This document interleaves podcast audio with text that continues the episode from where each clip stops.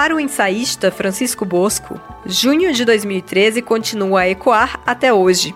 É por isso que o documentário que ele assina com Raul Mourão chama-se O Mês que Não Terminou. A partir de entrevistas e de um ensaio narrado por Fernanda Torres, os dois refletem sobre a crise política instalada nos últimos anos no Brasil sob um ponto de vista que apresenta imagens bastante sofisticadas.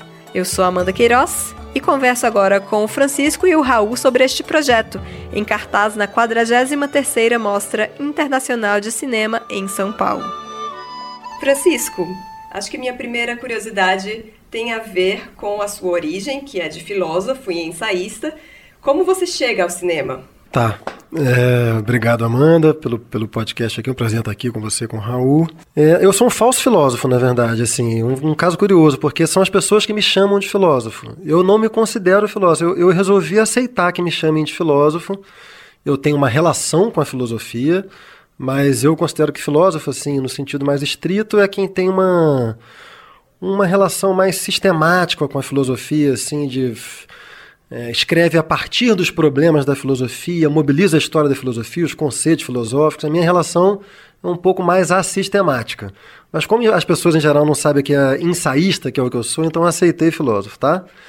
É, me tornei diretor nesse filme porque tinha publicado um artigo na Folha de São Paulo e o Júlio Vorkman, diretor do canal Curta, me convidou para fazer um documentário a partir desse artigo.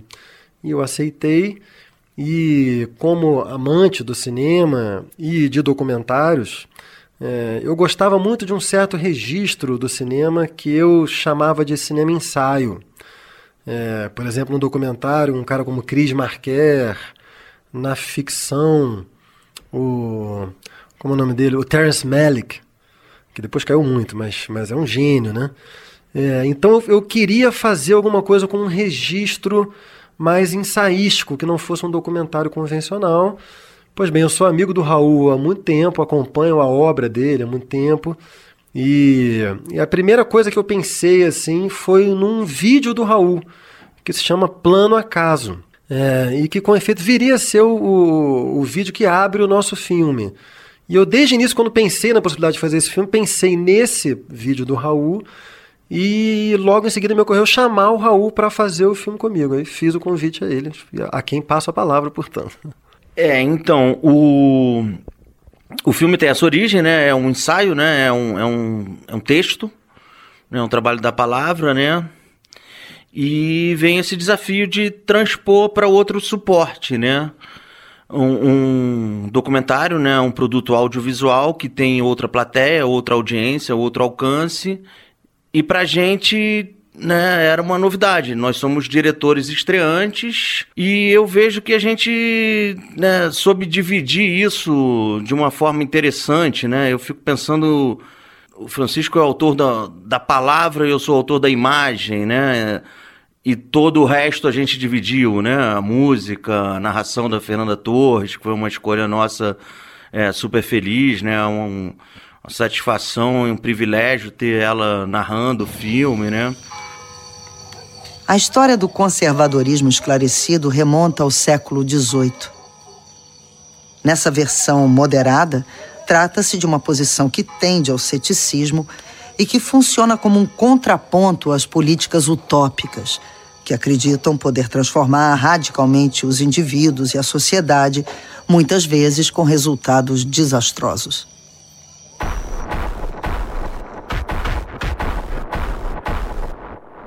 Mas o conservadorismo emergente no Brasil é, em grande medida, de outra ordem.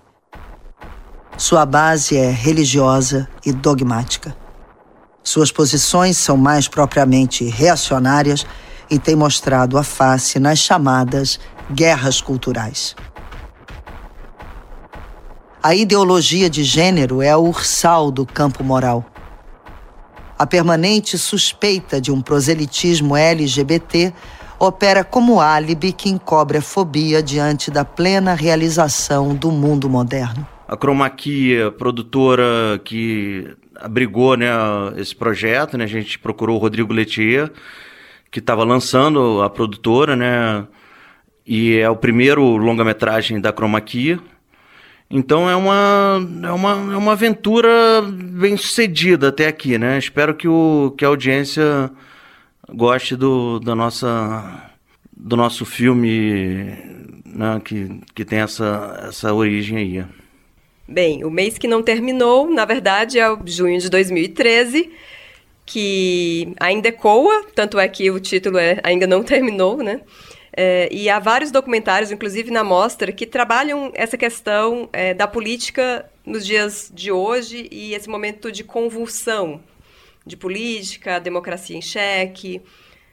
Como se diferenciar, como apresentar um olhar diferente para essa questão em meio a tantas imagens também que lidam com o mesmo tema? O que talvez o nosso filme tenha de diferente em relação a esses é, em primeiro lugar, é, uma tentativa de estabelecer um recorte mais abrangente. O que nos interessou foi partir da premissa de que tudo que aconteceu nos últimos anos e que continua acontecendo tem a sua origem em junho. Então a gente abordou junho do ponto de vista, digamos assim, intenso. A gente entendeu o que foi junho, o mês junho, as suas causas, os seus atos, os seus devires imediatos. Mas depois a gente partiu da premissa de que aquilo produzia um conjunto de efeitos que continuam se desdobrando até hoje. Então, uma primeira diferença seria um olhar assim, ao mesmo tempo capaz de separar os fios e articulá-los num sentido geral. A outra coisa que eu acho que o nosso filme também tem de diferente, assim, aí já é mais política, que é uma perspectiva que aposta na superação da famigerada polarização brasileira. Né? Então é um filme que parte da premissa de que os campos é, antagônicos devem reconhecer as suas recíprocas legitimidades políticas, devem se estudar com seriedade, com honestidade intelectual, de pensar os argumentos uns dos outros, né? Estabeleceu um, um princípio de compromisso democrático muito firme. É, então acho que isso, em geral, acho que isso talvez também diferencie o nosso filme da maioria dos filmes, não de todos, mas da maioria dos filmes recentes, assim, que tem é, campos políticos muito mais situados a priori, né? O nosso é um filme que procurou estabelecer uma conversa, botar campos diferentes para conversarem entre si. Queria que vocês falassem um pouquinho do aspecto visual do filme.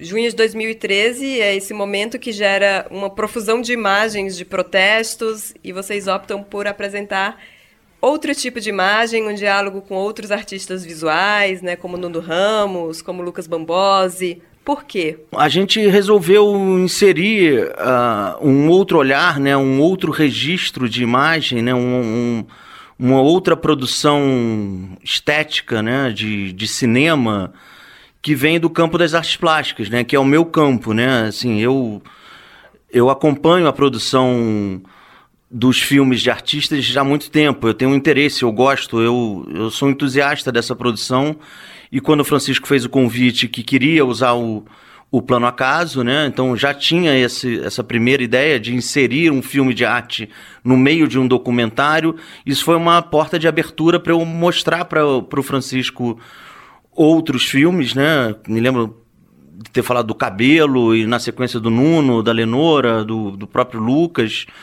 E a gente foi experimentando, né? Assim, a gente contou com, com a confiança, né? Com a desses artistas, né? Eu fiz uma abordagem, falar, estou fazendo um documentário com o Francisco, queria experimentar, fazer eh, uma colagem do seu filme com imagens documentais, né? A gente usou muito material do Media Ninja, né? Que eu acho foi um parceiro importantíssimo no projeto, né? Também confiou e acreditou nessa aventura, né? Eu acho que houve muito esse, esse espírito, né? Dois estreantes, um filósofo, um artista querendo fazer um documentário e um grupo de pessoas acreditou nessa, nessa aventura, entendeu?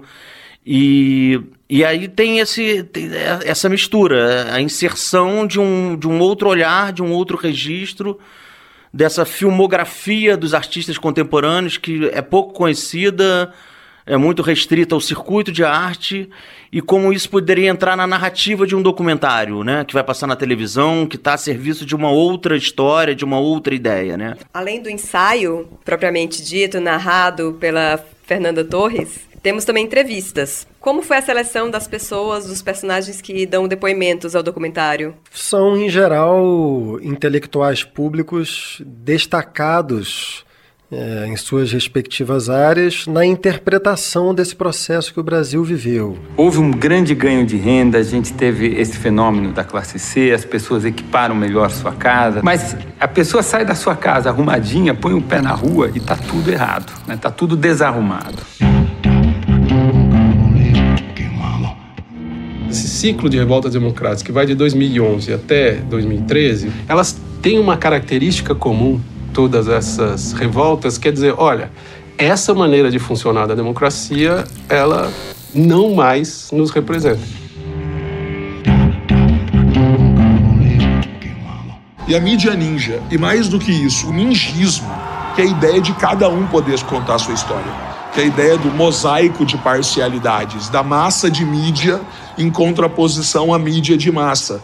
Saca? Que não era uma teoria que estava colocada ali, era um acúmulo que em determinado momento fazia parte daquela onda e explode.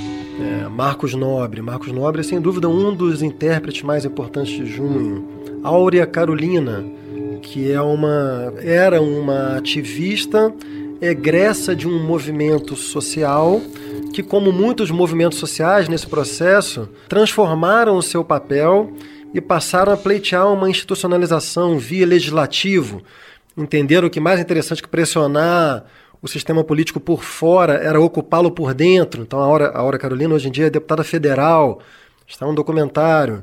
Psicanalistas, como a Maria Rita Kel e o Thales Absaber, também a partir de uma premissa de que psicanalistas têm muito a dizer sobre o processo brasileiro recente porque o que aconteceu no Brasil foi a instauração de, para usar a expressão de um filósofo que é o Vladimir Safatli, né, de uma espécie de circuito afetivo. Existe uma, um circuito de medo, de pânico moral, de ódio que se instaurou na população brasileira, né? É, e que para a gente sair disso vai ter que desarmar afetivamente a população, não só cognitivamente. Então, psicanalistas também dão depoimentos no filme, economistas. E aí, economistas de direita e de esquerda. De um lado, Samuel Pessoa, Marcos Lisboa, do outro lado, a Laura Carvalho, por exemplo. Então, a escolha em geral foi obedeceu a alguns critérios, né? intelectuais destacados, áreas diferentes, porque o nosso filme também tem uma ambição de abordar a experiência brasileira por diversos ângulos pela economia, pela política, pelo ativismo, pelo jornalismo, pela cultura, pela arte, né? por aí vai. E, finalmente, o critério de tentar equilibrar um pouco, é, não tanto na verdade, mas equilibrar é, as perspectivas de direita e de esquerda, ou das direitas e das esquerdas. Eu tenho para mim que se eu fizesse esse filme hoje, eu ainda faria esse movimento ainda mais radical. Ele é um filme que eu considero de centro-esquerda, tal como eu entendo e desejo uma centro-esquerda para o Brasil, então ele tende mais a ouvir pessoas de centro-esquerda, é, mas tem também pessoas de centro-direita, né? A direita conservadora, reacionária, essa aí não dá para ouvir, nem se deve. Bem. Já estão falando demais. Eles já falam demais, né? E uma pergunta, uma coisa que na verdade eu queria observar, é assim, é que o, o Brasil, eu estava pensando nisso hoje, assim, o Brasil ele entrou num... É que eu fui comprar um livro do Asterix para meu filho. Eu lembrei que o Asterix tinha um negócio de uma poção mágica que eles tomavam, né?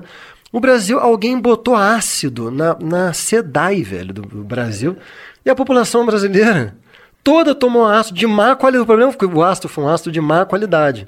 Então eu queria perguntar ao Kleber Mendonça ou ao Juliano Dornelles de onde é que vem aquele ácido que o povo de Bacurau toma? Que aquele ácido é bom. Psicotrópico. Aquele psicotrópico é fantástico, é aquele que a gente devia tomar. Bem, você estava falando no começo desse papo sobre alcançar novos públicos e levar essas discussões para outras pessoas. Nesse sentido, podemos dizer que o mês que não terminou transporta vocês para um universo mais popular? Não, infelizmente eu não acredito nisso, pelo menos não numa temporalidade imediata. Eu acho que a gente Eu acho que esse é um filme, é um filme denso, é, não é um filme de fácil é, assimilação, ele exige um nível de concentração que hoje em dia, que hoje em dia as pessoas não estão tão acostumadas, assim, num, num momento que a gente vive assim de fragmentação da percepção, de estímulos sensoriais muito gritantes.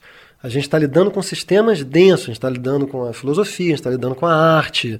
Né? E, entretanto, eu acho que uma, uma lição que o país aprendeu recentemente do pior dos professores, que é o Olavo de Carvalho, é precisamente a importância de estratégias cognitivo-políticas de longo prazo. O Olavo de Carvalho, ele foi um cara que entendeu, assim, que uma estratégia gramsciana havia sido bem sucedida no Brasil nos últimos, né, pelo menos ali, desde há muito tempo, muitas décadas, e começou um trabalho de formiga ali para tentar reverter a estratégia para uma direita e por uma série de, de acidentes históricos também, muita sorte para o lado dele, né? Isso acabou fecundando. Então, assim, eu não tenho nenhuma expectativa de curtíssimo prazo em relação à popularização do filme. Mas eu acho que a nossa ambição política é começar a ajudar, a contribuir para fecundar no debate público esse espectro que é um espectro é, recivilizador, digamos assim, do Brasil. E aí sim, eu acho que a médio prazo pode ser que a gente dê uma contribuição para que isso se expanda e consiga ajudar o Brasil a sair desse buraco em que se meteu. Concordam? Não, eu não concordo. Eu, eu acho que a gente está diante de uma oportunidade realmente de levar isso para uma, uma audiência maior. Eu acho que é, é, o meu campo ele é um campo muito elitista e atinge muito poucas pessoas, né, o campo das artes visuais. Mas eu acho que esse, esse filme, esse produto audiovisual, ele já pode atingir novas audiências e um número maior, mas ele também pode se desdobrar em outras coisas, em subprodutos, numa plataforma, né? Então, eu concordo com o Francisco no que ele disse, mas eu discordo na medida em que acho que se a gente começar a quebrar ele, fraturar, repensar, olhar para novas audiências mais jovens e começar a trabalhar na segunda parte desse filme, né, que já é uma intenção nossa. A própria Fernanda Torres, que faz a narração, é, nos mandou um e-mail indicando essa necessidade, essa urgência. Eu diria talvez que ela seja quase já co-produtora e co-autora do argumento do, da segunda parte desse filme. Então acho que a gente tem que produzir mais do que nunca. A gente está vivendo um momento de, de nova urgência, um momento mais estimulante, sabe? De, de se comunicar com mais velocidade, com a velocidade digital, né? Porque a questão toda é a velocidade digital. E as piadas, os memes correm nessa velocidade, mas os filmes, os livros, né? Os, os pensamentos e as boas ideias também podem e devem correr nessa velocidade. O mês que não terminou tem sua premiere durante a 43ª Mostra Internacional de Cinema em São Paulo. Eu agradeço bastante a participação e a conversa com o Francisco e com o Raul. Obrigada. Obrigado, Amanda. Muito obrigado, Amanda.